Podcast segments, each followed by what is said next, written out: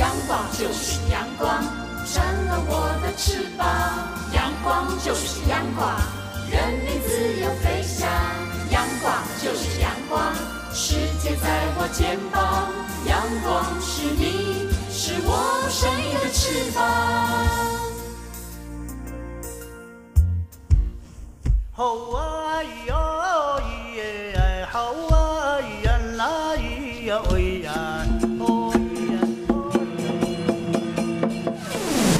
乾坤一定不朽功。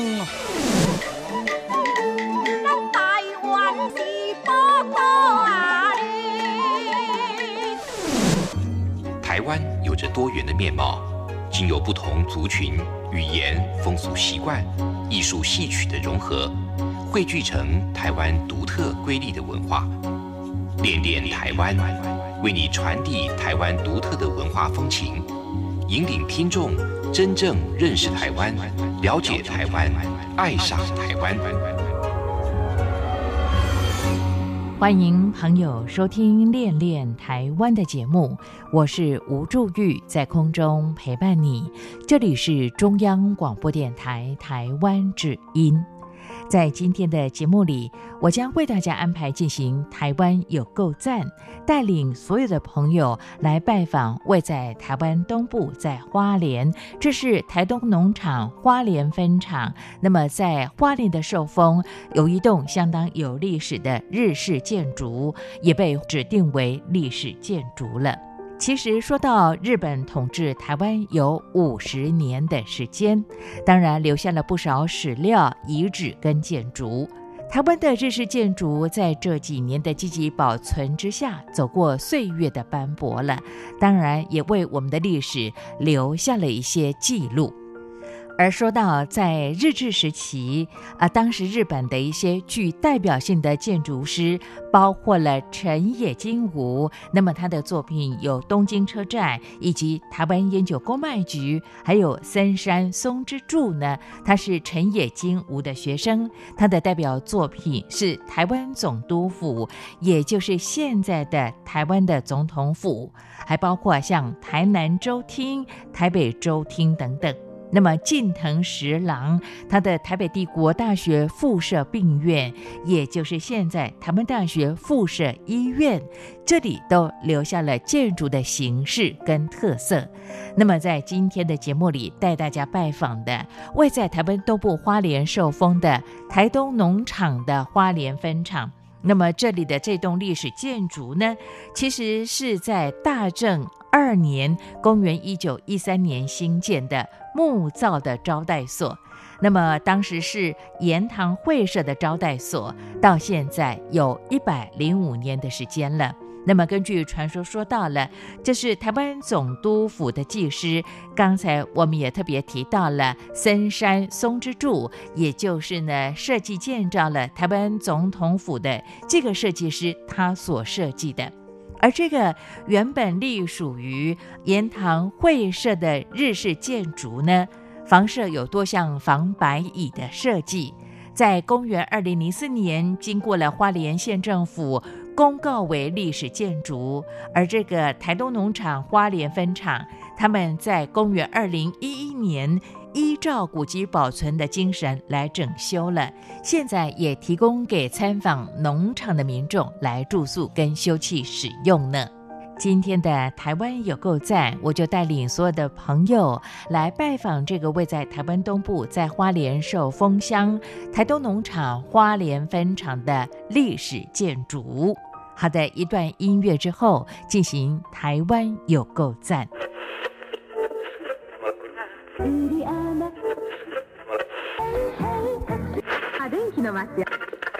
そういう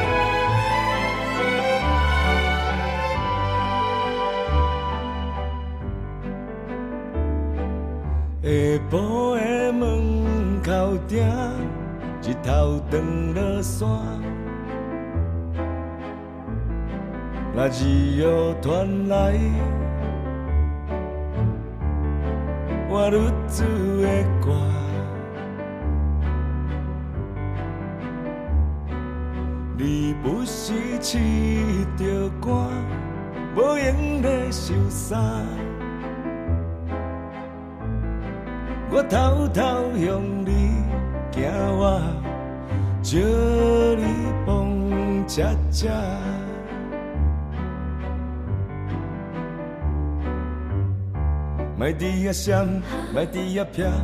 这水的光线。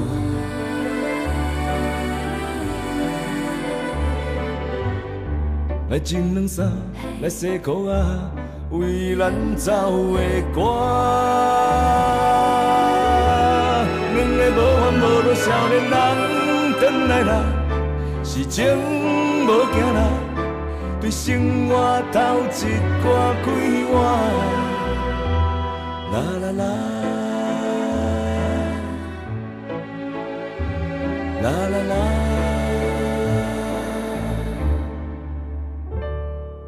下晡的门口顶有乌蝶两只，咱继续跳，不愿意开土脚的衫。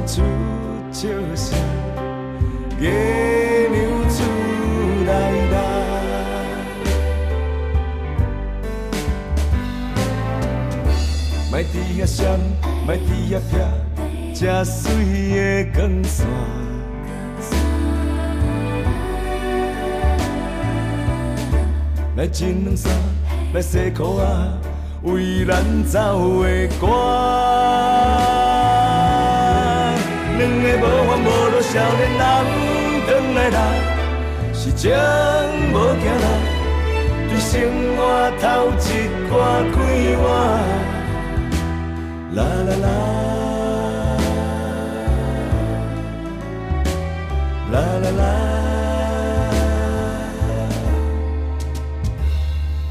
下晡的门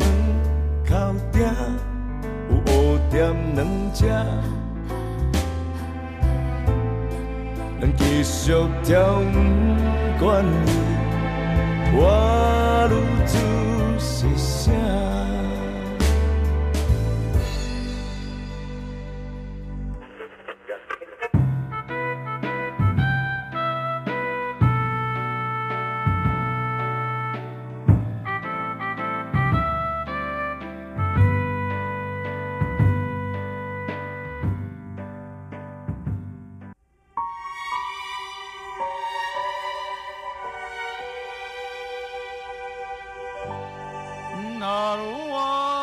宝贝，你可不可以告诉我，台湾到底有什么？台湾有原住民，还有泰鲁格、金门、马祖、澎湖，还有来屿，也还有好吃又好玩的东西。哎，听你这么说的话，我还发现台湾真的是有个赞。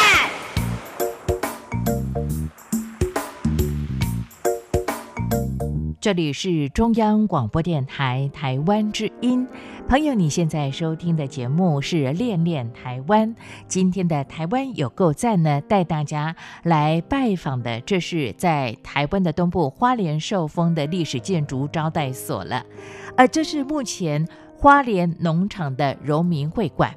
说到这栋日式招待所新建的日期，刚才我们也说到了，在日本的大正二年，也就是公元的一九一三年，到现在有一百零五年的时间了。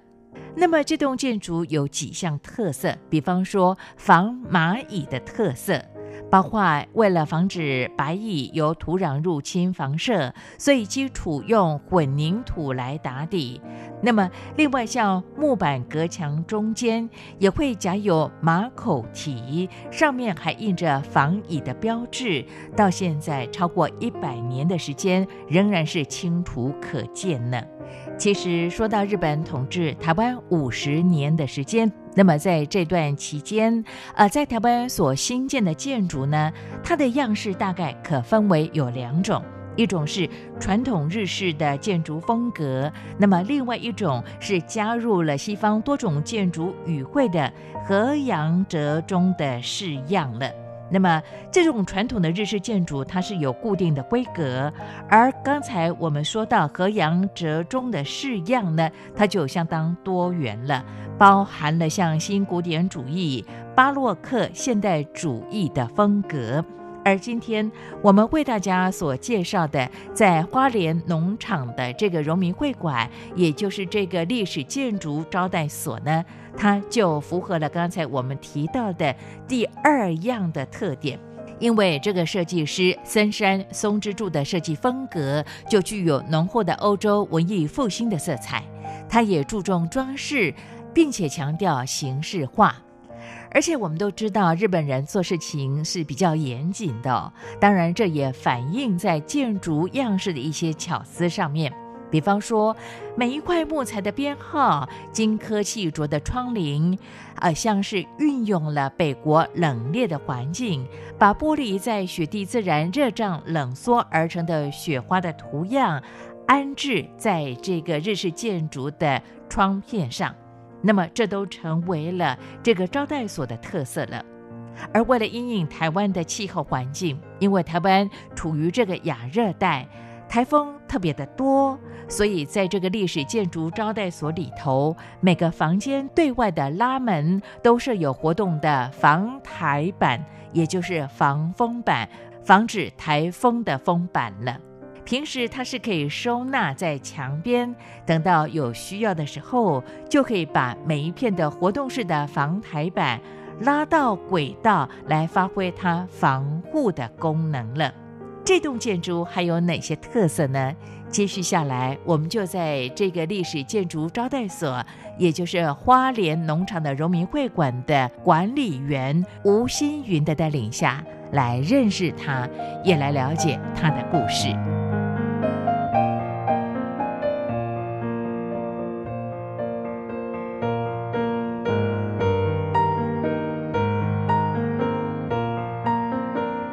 听众、主持人，大家好，呃，我是台东农场花莲分场住宿群的管理人，我是吴星云，呃，今天要跟大家分享，就是呃，我们现在位置在花莲县寿丰乡，有一个呃非常有故事、非常有历史、亲近然后有趣的地方，希望大家可以来花莲寿丰乡，跟我们一起回味以前历史。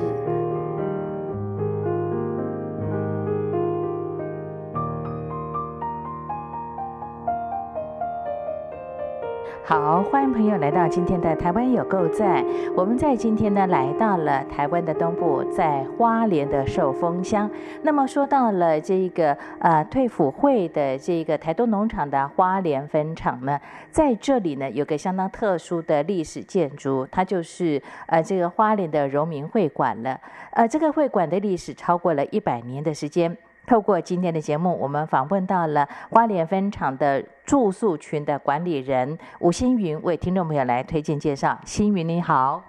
大家好，主持人好。星云，其实呃，我们讲到了这个日式的，现在叫做花莲的荣民会馆啊，它是一个历史建筑。那么呃，我们看到了，在一九一三年建立的，它是一个木造结构的日式的屋瓦哦，覆盖日式的屋瓦。那这栋建筑其实是有历史的，我们今天就慢慢来探寻了。那请这个星云为听众朋友来介绍。呃，您在这个地方也服务有三年的时间了，那么谈谈。看这栋建筑它的一些特色跟它的历史。因为毕竟来三年，然后其实这三年有很多故事，都是慢慢的有很多早期在这里生活过的老农民伯伯，他们会回来寻根，会回来说，呃，我以前在这里居住过，然后过来回味以前生活的环境。那另外还有一群一个族群，他们是非常热爱日式建筑物的客人，其实我都从他们身上获得很多呃不一样的知识。嗯，那其实我们日式会馆，其实一走进我们日式会馆，就会闻到浓浓的木头的自然的香气，呃，完全不是任何其他的那个添加物，就是打扫清洁剂的味道。然后再来就是说，呃呃，这个日式建筑物它有比呃三个比较。大特色就会发现，以前日本人在建筑的时候有很多的巧思。第一个就是一进来的时候，呃，为什么那个木头它可以保持的这么好？就是因为它在建筑的时候，在木头的外，就是中间夹了一层马口铁，就是防止白蚁的入住。那第二个就是这个，第二个就是会馆里面的雪花玻璃。这个雪花玻璃现在的那个玻璃的师傅已经制作不出来这样子的。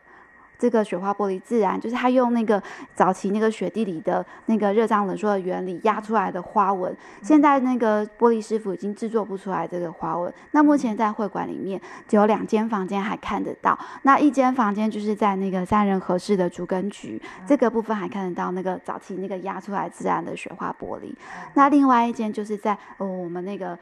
非常有特色的博房里面，经过回廊之后，在一个窗口还是看得到这个雪花玻璃的存在。那这个雪花玻璃年纪比我还大，也非常的珍贵。第三个特色就是，呃，他们会在进来的时候，我不知道有没有看过那个以前那个萤火虫之墓啊，就是有一些日本宫崎骏的卡通，他会介绍一个。它底下有个通风的小窗口，就是为什么这一栋建筑物它可以冬暖夏凉，就是冬天的时候有个通风的口，就是它其实西夏的时候很热没有错，可是太阳下山之后它马上就凉了，这个是一个非常神奇而且非常有灵性的一栋建筑物。好，刚才呢我们的这个呃花莲分厂的这个呃荣民会馆来说的话呢，其实我觉得包含两个部分，一个部分就是这个历史建筑，一九一三年盖的这。一个在过去呢是盐港糖业株式会社的厂长的这个住宿的所在地，那么另外包括后来新建的，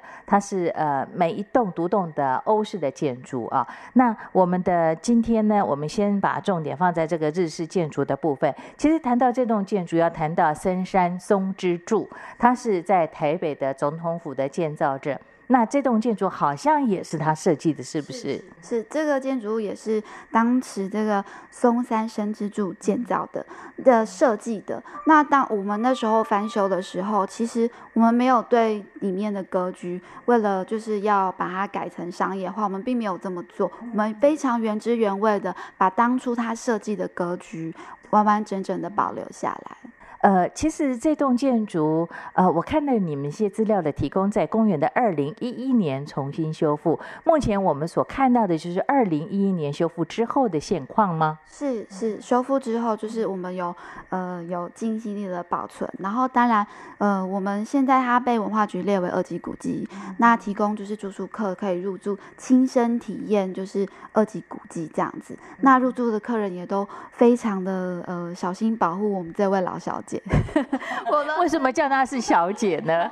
因为因为呃女生感情比较丰富嘛，而且她一定有一些魅力，可以让早期的人可以回来一直想要找她。然后所以我常常比如说台风来呀，或是地震啊，因为我们旁边就临沟渠，所以会有时候会有连续好大雨之后就有水灾。那我都希望这个老我都说老小姐你一定要好好的一直在这里，因为都会有人就是莫名其妙就骑着摩托车，对不起我说他莫名其妙，就是他不会进来，然后就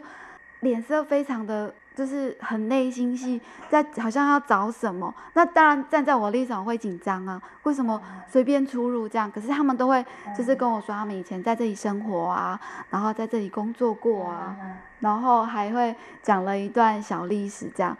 我就觉得他。很有味道，就对呀，不小心称她老小姐了。你看，一九一三年到现在二零一八年，她有一百零五年的时间了，超有一百岁了，对不对？我想这栋建筑呢，刚才我们特别说到了，原本的设计者。呃森山松之助他在设计的时候，他其实把欧洲的文艺复兴的特色融合了日式建筑的风格，在我们的整个这栋建筑里头了。那呃，很多朋友都说到，尤其是日本朋友来到这里，特别提到说，它其实有仿京都的，旧式建筑的它一些特点，比方说它可能会有水池，会有庭院这个部分呢。那刚才我在跟这个吴新宇我们在聊天沟通的过程当中，你特别跟朱瑜说到的。很多来自国外的游客，尤其是日本的朋友，看到之后非常羡慕这个京都样貌的建筑，在台湾在花莲寿丰我们的花莲分厂这个地方得以保持，是不是？谈谈你所接触到的这些朋友他们的一些反应。想起几次接触的日本来的客人，那他们都会一开始首先都会非常呃严肃的，他们在研究啊。我会从旁边发现说，比如说，呃，早期这个建筑物它格局的设置，比如说读书写字的地方，跟现在我们觉得读书写字的地方不太一样。像他们觉得读，他们说读书写字的地方在那个小窗台。没错啊，因为它是最最采光的地方。对，我一开始不太理解，我想说那个小窗台，你东西放上去这样，可是我坐上去发觉，哇，那那个地方风景之好。那从那个合适出去。如果纱门可以打开的话，旁边就是水池，再来就是我们受风，空气很好，然后外面天很开阔，然后山也很美，就坐在这就觉得好像可以暂时放下一切，好好的休息一下。日本人真的好享受哦。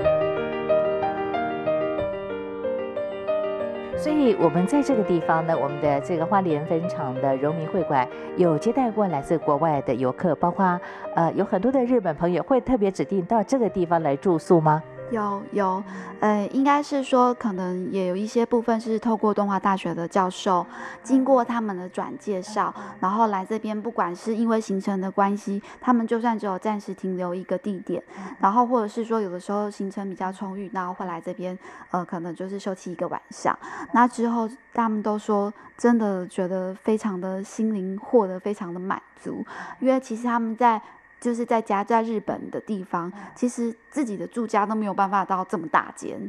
对啊，我们这个是非常难得的这样子。讲到大间的话呢，可能此时收听节目的听众朋友，因为透过网络上播上的是呃每个房间的一些特色的照片呢，但没有实际走过，可能他们很好奇，想请教这个吴新云了。以这个日式的这个荣民会馆来说的话，这栋建筑室内面积大概有多大呢？因为我看了一下哈，目前你们规划呃大概是六间房间，那我看了其实呃如果以雅房来讲，每间房间它大概有三。三到四平的呃面积这么大，因为两个榻榻米等于是一平的面积。但松柏的话啊，它的规划又更特别了，它有这个小会客室，那么呃有房间的部分，有卫浴，还有烤箱。哦，谈谈我们在这个室内的规划上，房间上的一些特色好吗？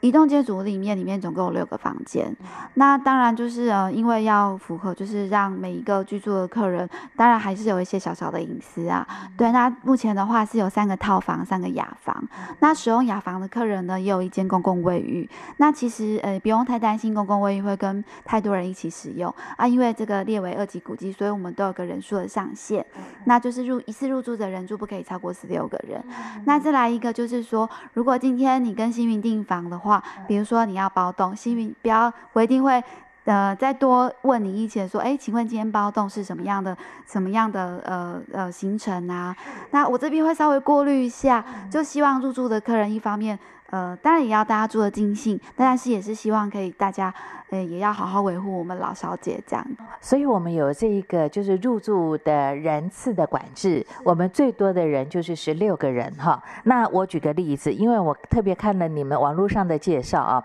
那像包栋平常日的话呢，其实这个价格非常的实惠哈。我只有两个人，那我硬要包栋，OK 吗？如果愿意支付包栋的价钱。当然是可以，因为他们有超过十六个人，很多朋友可以享受一下呢，住住这个日式宿舍的那种感觉、那种 feel 了哈。那呃，除了说一般的旅客他们会特别想来感受一下日式建筑的特色之外，刚才其实吴星云星云管理人你也跟朱宇说到了，呃，甚至东华大学啊他们的建筑相关的一些研究，或者做一些历史建筑研究的这些老师或者是学生们，也会把这个建筑当做是他们去研究了解的对象，是不是有做这样的一个产学的互动呢？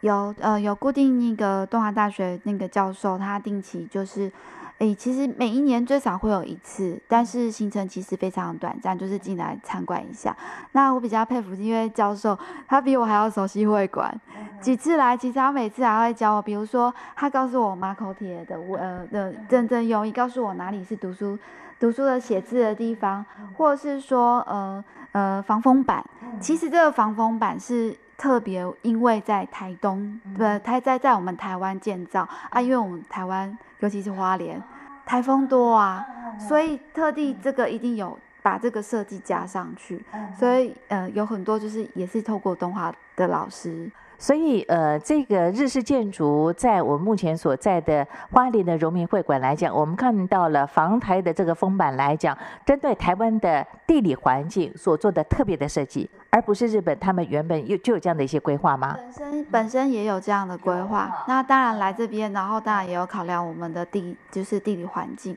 然后以以这些小小地方，他有记得把这些东西加上去，这样。好，其实我们整栋建筑，刚才你特别分享到，像我们的雪花玻璃，这个是一种很传统的，而且呃非常细腻的一种玻璃窗的制作的工法，目前已经没有人可以做出来了哦。那还有就是房台的这个封板呐，防蚁蚂蚁的功能，还有哎，这里好像有有那个猫狗可以进出的洞，就是刚才你说到的那个呃房子下面的那个地方吗？哎，呃，我们这边目前日式会馆是没有提供给就是呃宠物入住。那因为我们整栋都是由木头建造的，然后再来就是因为还有二级，它是二级古迹，我们有要维护它的呃责任。对，目前的话，当然我们有提倡那个宠物入住的房间。那我们目前安排的话在别墅区。OK，好，我们说到那个就是呃猫狗的洞呢，其实在过去的日式建筑当中，他们都。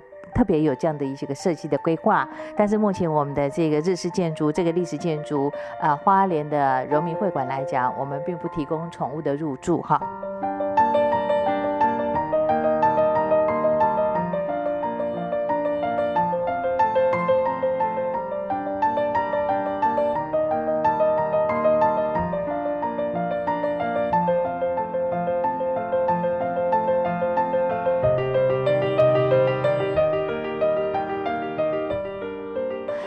接续下来就要跟大家来推荐，如果你们家有伴侣动物，有呃猫女儿、狗儿子的话呢，我们的独栋的这个住宿群，欧式的住宿群就提供这样的一些服务了哦。好，那那个设备上呃有一些特色吗？呃，如果说呃有带那个呃小宝宝，就是狗宝宝跟猫宝宝来的话，那我们会提供就是它有床，就是有狗狗的那个呃一个小毯子。然后如果是小猫咪的话，我们有给它一个很可爱的小屋子。那当然食物的话，我们有提供碗。然后猫的话有猫砂，然后当然还有链条这样子。嗯，我们的这个住宿群在欧式的独栋的住宿群，每一间都可以带宠物吗？还是说可能限定其中的几间？呃，目前的话是有规划，当然是有规划在限定的几间。那只要来电，呃，来电预定的时候，我们就会为他做安排了。刚才新宇你在跟朱宇说到说，像这个欧式的住宿群的话呢，碰到这个他们的亲子团聚，那么亲子出游的话呢，就是亲朋好友呼朋引伴来这个地方玩的话，甚至他们会在呃晚上可能利用我们的场地有适度的一些开放，是不是？是。哎，其实我觉得客人都很可爱。出来玩的时候，嗯，会把那个所有，因为其实我们厂区还蛮宽广的，那他们都会自备，比如说简易的烤肉用具，然后就在户外，呃，比较安全的地方，水泥地上就烤起肉来。其实我一开始看到的时候有点吓一跳，可是看到客人这样这么开心，然后也没有的，其实也没有其他，比如说伤害到建筑物。当然日式会馆这边我们避开，但是在别墅区的话，就是大家就是几个在外面就是起就是烤肉这样子。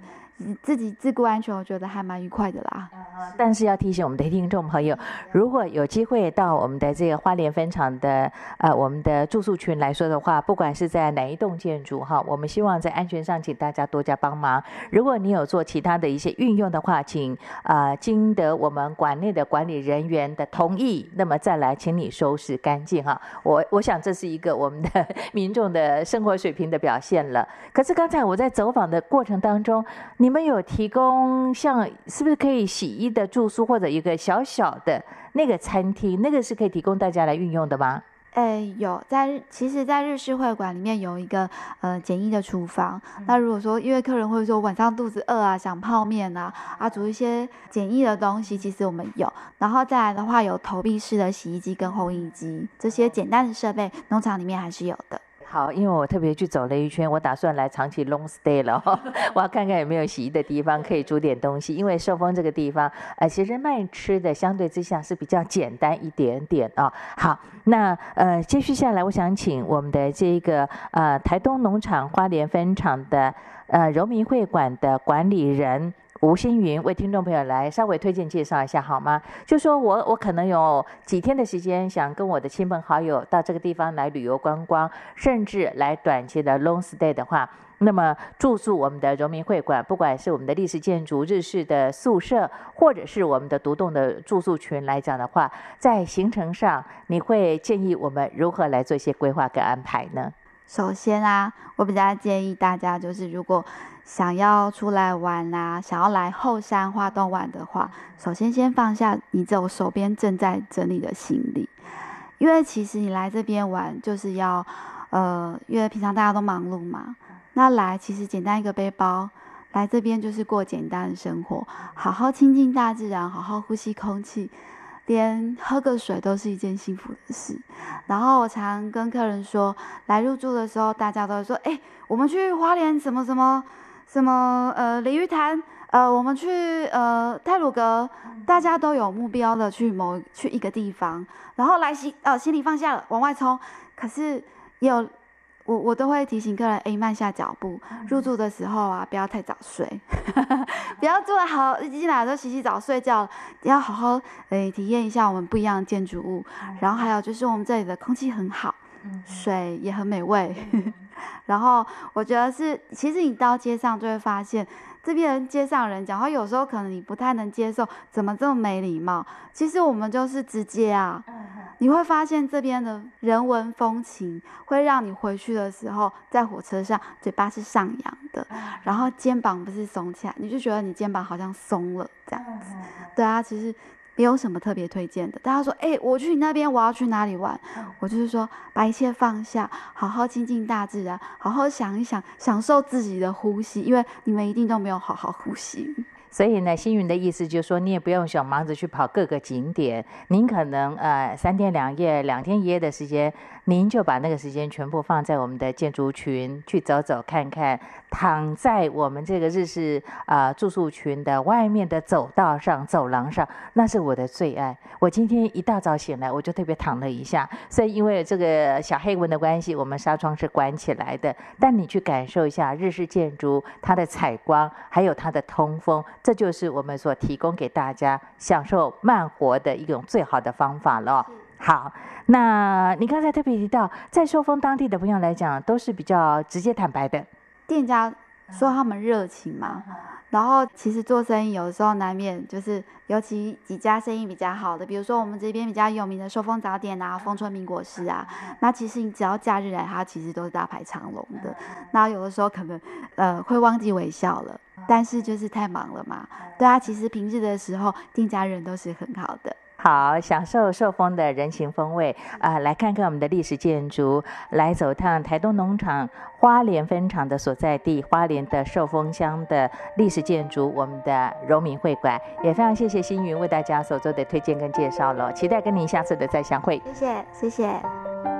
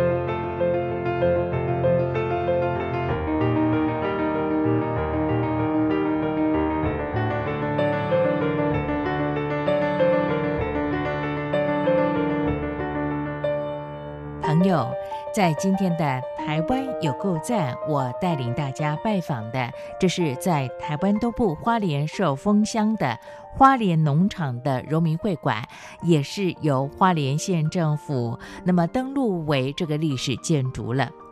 其实每一栋老房子总是在诉说着它的故事，而这栋历史建筑更是独树一格，正默默反映文化跟它的艺术价值。不管在文化精神的延续，或者是历史教育的功能，甚至是当时工匠技艺的传承，那么现在也投入了观光资源的开发，都是这个历史建筑再利用的最佳的见证。透过节目为大家来介绍，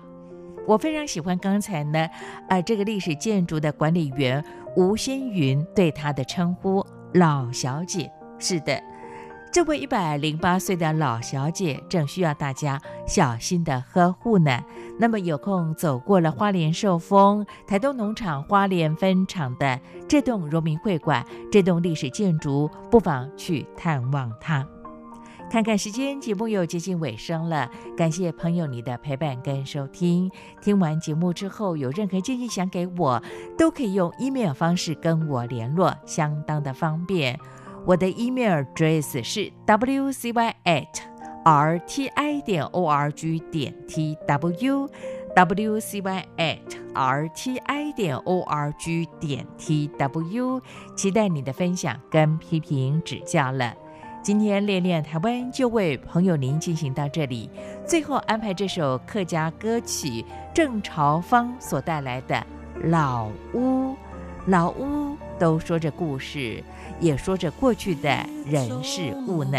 一起来欣赏。别忘了下周的《恋恋台湾》的节目，吴祝玉和你在空中再相会。我们下礼拜空中见，再会喽，拜拜。用死给了我。